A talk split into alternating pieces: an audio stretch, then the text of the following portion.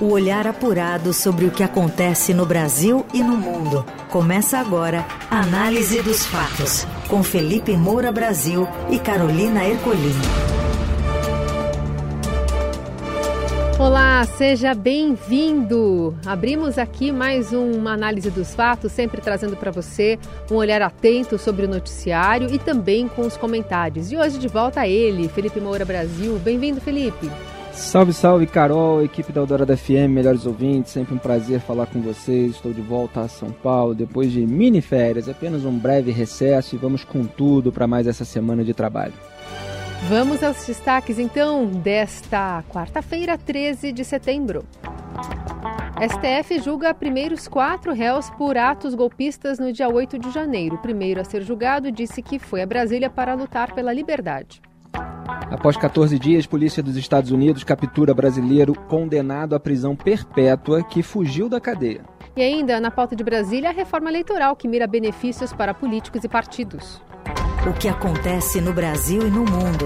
Análise dos fatos. O Supremo Tribunal Federal começou a julgar nesta quarta, em sessão extraordinária, as primeiras ações penais dos atos golpistas do dia 8 de janeiro. Os primeiros réus são o cientista da computação e ex-funcionário da Sabesp aqui de São Paulo, Aécio Pereira, o engenheiro florestal Tiago de Assis Matar e os entregadores Moacir José dos Santos e Matheus Lima de Lázaro acusados de participação direta na invasão aos prédios públicos na Praça dos Três Poderes. A denúncia afirma que eles agiram para provocar e insuflar o tumulto, com intento de tomada do poder e destruição do Palácio do Planalto, do Congresso e do Supremo. Eles respondem por cinco crimes: associação criminosa armada, abolição violenta do Estado Democrático de Direito, golpe de Estado, deterioração de patrimônio tombado e dano qualificado pela violência e grave ameaça. Apenas Moacir Santos está solto, os demais poderão acompanhar a sessão da cadeia. As ações são julgadas individualmente, começando por Aécio. O Supremo decidiu que vai começar julgando quem responde por crimes mais graves. 232 pessoas, do total de 1.395 denunciados pela PGR. A expectativa é concluir essa primeira leva de julgamentos até o final do ano. Na abertura da sessão do Supremo, o subprocurador-geral da República, Carlos Frederico Santos, que coordenou os inquéritos relacionados aos atos, afirmou que esses atos golpistas de 8 de janeiro foram uma tentativa de derrubar um governo legitimamente eleito e que golpes como esse são página virada no Brasil. É necessário destacar que os casos pautados referente aos atos do dia 8 de janeiro referem-se, dentre outros, a crimes contra o Estado Democrático de Direito. Buscou-se, falando em linguagem mais clara, derrubar um governo que foi legitimamente eleito através do sufrágio universal, a pretexto de ter ocorrido fraudes nas eleições. É importante registrar também que o Brasil há muito deixou de ser uma república das bananas e hoje goza de prestígio internacional das grandes democracias. Golpe de Estado é uma página virada na nossa história e todos aqueles que se filiam a essa ideia espúria de conquistar o poder mediante violência e de forma alheia às normas constitucionais hão de responder pelos crimes daí resultantes. Até o momento, a PGR pediu a condenação de Aécio Lúcio Costa Pereira, primeiro julgado, e dois de seus advogados já apresentaram os seus argumentos. Bom, o Brasil continua sendo uma república das bananas, ao contrário do que a gente acabou de escutar. Existe muita defesa pomposa da democracia como um conceito abstrato, só que na prática ela, ela não existe de maneira completa. A gente tem visto aí a absoluta promiscuidade entre os poderes, então não existe separação e independência entre os poderes. Isso é tema dos meus comentários todos os dias e tudo que aconteceu nas minhas férias, com decisão de Dias Toffoli, por exemplo, de anulação de acordo é, da Odebrecht, sem base nenhuma, o que está sendo colocado isso é, no debate público de hoje. Eu vou é, esmiuçar a relação dos ministros do Supremo com o Poder Executivo. Tudo isso mostra que o Brasil continua sendo uma república das bananas. Tá? Esse é só o, o ponto mais genérico Agora tem que entrar na questão específica. Vândalo tem de ser responsabilizado e punido. Isso é óbvio. Você tem invadiu, invadiu o prédio dos três poderes, é, cometeu, ou mesmo sem ter cometido depredação de patrimônio público, ele tem de ser responsabilizado e punido. Agora tem um negócio que muita gente que não tem coragem e que deveria ter, inclusive vozes dentro do Poder Judiciário, não está querendo dizer. É que é que o Supremo Tribunal Federal não tem nada que julgar essas pessoas é, que têm de ser julgadas por outro tribunal. Porque elas não têm foro privilegiado no Supremo Tribunal Federal. Eu estou dizendo que elas não têm de ser punidas? Não, estou dizendo com todas as letras que elas têm de ser punidas. Vai variar aí, de acordo com a interpretação individual do julgador, a dosimetria da pena. É, as notícias são de que elas podem chegar a 30 anos de prisão. A Procuradoria-Geral da República está dizendo, né, pelo subprocurador é, Carlos Frederico Santos, que o Ministério Público Federal não tem que descrever a conduta de cada um, porque o que vale é a multidão, a turba, aquele grupo de pessoas que manteve um vínculo psicológico na busca de estabelecer um governo deslegitimado e inconstitucional, etc, etc. Agora, tem, repito, portanto, tem de ser punido, tem de ser responsabilizado. Agora, se não tem foro privilegiado, não é o Supremo que julga. Porque isso também é uma questão legal. Então a gente está vendo um monte de atropelos nesses inquéritos aí sob relatoria do Alexandre de Moraes desde o começo. E eu aponto desde o começo. É, às vezes eles tentam legitimar uma coisa pela outra, vão fazendo um monte de puxadinhos até chegar a um julgamento é, de um absurdo, mas feito também de uma maneira absurda. E por que, que eu fiz essa crítica das pessoas que não têm coragem? Porque a pessoa fica achando que ela vai ser associada aos golpistas, que vai parecer que ela está defendendo o golpista. Ora, o Brasil perdeu a, a capacidade de comunicação? É simplesmente fazer o que eu estou fazendo aqui. Golpista tem de ser responsabilizado e punido. Agora é outro tribunal que vai decidir isso. Não é o Supremo, porque o Supremo julga pessoas que têm foro privilegiado por exemplo, os parlamentares da República, ou pelo menos deveria julgar, né? muitas vezes alivia tudo, deixa para debaixo do tapete, não, nem sequer abre a ação penal, são os deputados federais, são os senadores da República, é o próprio é, presidente, vice-presidente, se for o caso. Não são essas pessoas. Então tá tudo errado, é um sistema disfuncional em que se vai criando uma série de puxadinhos para tentar posar assim de defensor é de uma democracia que eles próprios solapam quando legislam para punir. Foi isso que o Tribunal Superior Eleitoral fez, inclusive, ao ampliar uma lei é, para punir o, o então deputado federal Deltan Dallagnol, que teve seu mandato cassado. E é isso que o Supremo Tribunal Federal está fazendo de uma maneira diferente com pessoas que merecem ser punidas. É lamentável que o procedimento seja esse e, obviamente, vai dar margem aí para a defesa contestar, embora o autoritarismo do Supremo costume prevalecer, né? que é o que está acontecendo, por exemplo, no caso do Dias Toffoli. Escrevi artigo essa semana é, sobre é, a questão da Odebrecht é, no, no Estadão. É, foi publicado no jornal com o título A Natureza Humana de Toffoli que se refere ali a uma expressão usada em depoimento pelo Marcelo Debrecht. No site está disponível como decisão de Toffoli é, atende expectativa de, Mar, de Marcelo Debrecht e a gente vai analisar aí os desdobramentos é, disso tudo. Então é, sim, uma república das bananas, por mais pompa que todos aqueles que se voltem contra golpistas queiram se dar. Não basta você ser contra vândalos golpistas para você ser um legítimo defensor da democracia. É preciso muito mais. E o Brasil precisa qualificar esse debate em vez de reduzir tudo a uma questão binária. Na Eldorado, análise dos fatos. A maior anistia já concedida a partidos e políticos que cometeram irregularidades eleitorais deve ser votada hoje em comissão especial da Câmara, seguindo na sequência para o plenário. Esse é o quarto indulto arquitetado pelo Congresso em menos de 30 anos, apesar das críticas de organizações da sociedade civil, de transparência eleitoral e de combate à corrupção. Segundo o texto, não haverá sanções de qualquer natureza por irregularidades na apresentação de contas apresentadas antes da promulgação da emenda constitucional. Com isso, todas as cobranças que podem chegar a 23 bilhões de reais podem ser perdoadas. O relatório da PEC da Anistia também propõe corte de mais de 50% na verba de campanha de candidatos negros. O relator, deputado Antônio Rodrigues, afirma que a corte ou o corte tem o objetivo de tornar a regra mais simples, pois a distribuição proporcional ao número de candidatos pretos e, pretos e, pretos e pardos é complexa. A proposta é que um mínimo de 20% dos recursos de origem pública recebidos pelo partido seja destinado a candidaturas de negros. Bom, o que acontece é que a lei ela não é aplicável no Brasil àqueles que têm o poder de alterá-la ou aqueles que têm aliados capazes de alterá-la. É isso que a gente está vendo o tempo todo.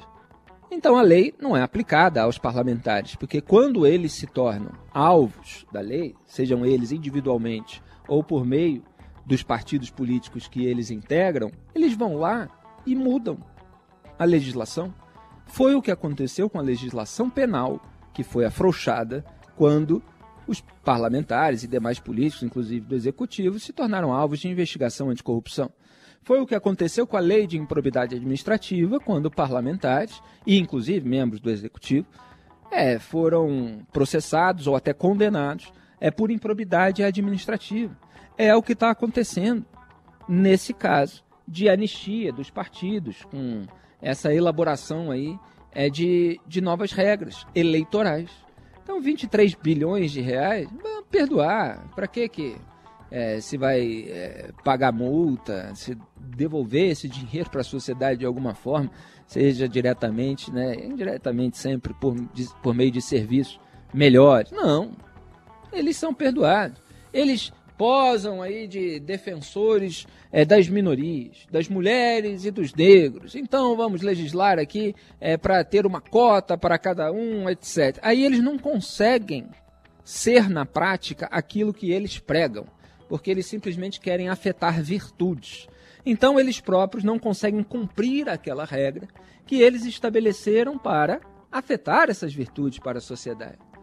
E aí o que, que eles fazem? Eles vão lá e alteram a regra, para que eles não tenham que pagar a conta, para que não fique claro, inclusive, para a sociedade, que eles são incapazes de cumprir aquilo que eles prometem, aquilo que eles fingem ser.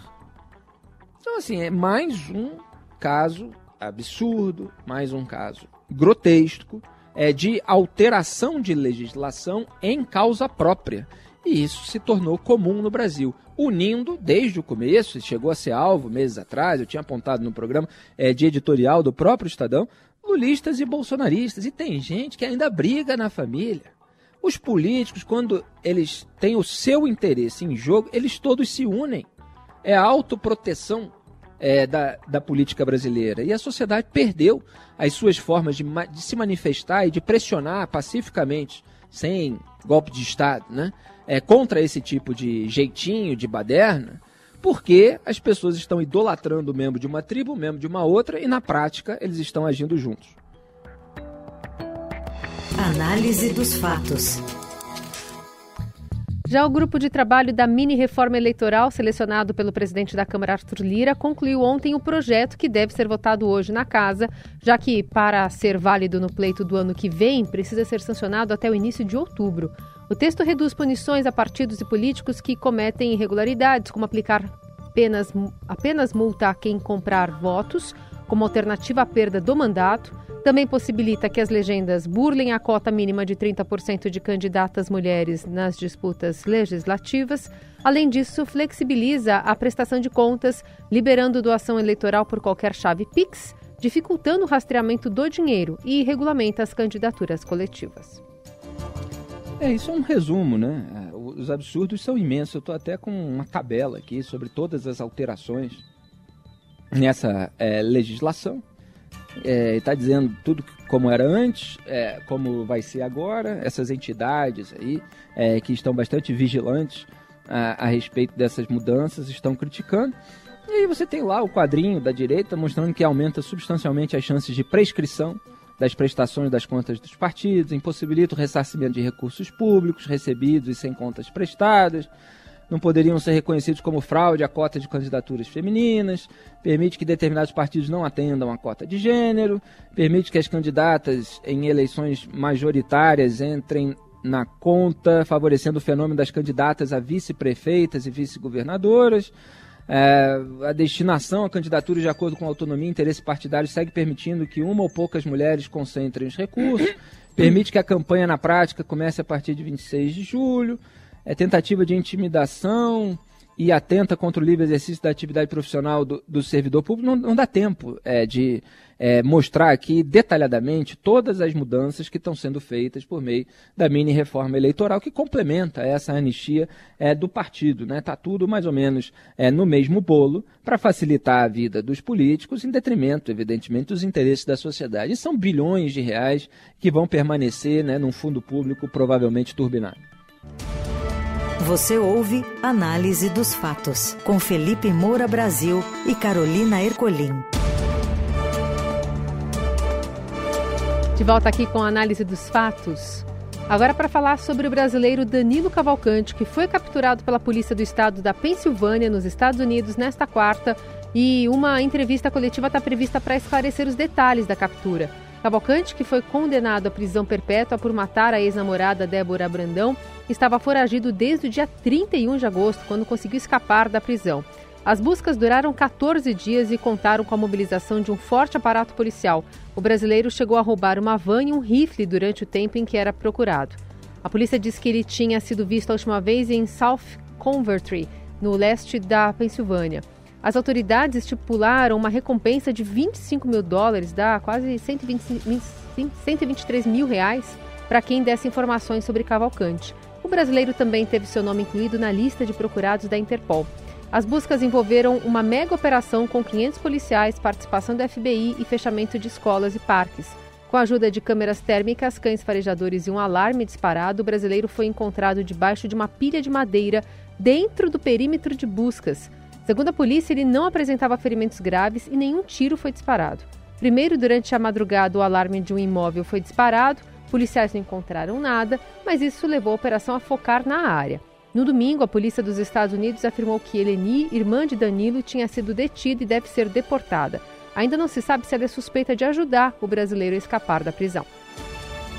Bom, uma vergonha para os Estados Unidos que a prisão fique parecendo o presídio brasileiro, de onde é fácil de fugir. Teve uma câmera que registrou o momento, eu estou com a fotografia aqui na minha, na minha frente, em que esse psicopata assassino, que eu espero que agora fique na cadeia para sempre, consegue subir até o telhado esticando as pernas em uma, em uma parede, né, colocando as mãos é, na outra. Então ele coloca as mãos em uma, coloca a, a, sola do pé nas outras e vai subindo assim deitado, né? O que qualquer homem relativamente forte, né, atlético basicamente, consegue fazer. Você vai subindo e aí ele chega até um telhado onde ele consegue escapar. E um outro detento tinha fugido de maneira muito parecida em maio e tinha sido recapturado em, em cinco minutos, né? O caso do brasileiro é, teve que ter ali a contagem dos presos para perceber que ele tinha fugido e aí o vigia foi demitido. Ora, se um sujeito já tinha fugido assim, não é só um vigia que você precisa colocar ali, você precisa mudar a arquitetura, que foi mal elaborada.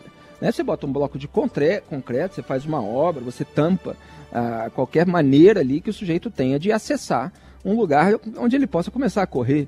É, então é lamentável é, que tenham permitido a reincidência desse tipo de fuga. Espero que tomem as devidas providências agora e que ele nunca mais saia da cadeia. Ele não tem nada a perder, prisão perpétua, né? Matou uma mulher com mais de 30 facadas. Ele vai tentar fugir de novo e eu espero que, é, repito, ele não consiga mais.